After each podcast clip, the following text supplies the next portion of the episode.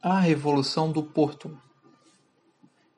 Em meados de 1820 era esta região a sede de um império maior que a dos romanos, o qual estendia o seu poder pelas cinco partes do globo terrestre,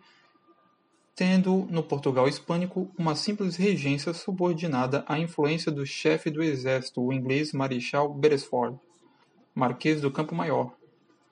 A maçonaria em Portugal, no ano de 1817, planejou uma primeira conspiração para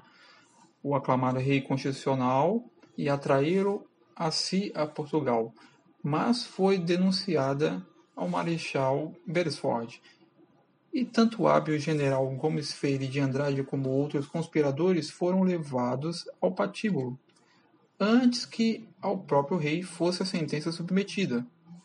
Em 1820, a Revolução Liberal do Porto, organizada por políticos adeptos das ideias liberais e militares portugueses, teve a cidade do Porto como ponto de partida.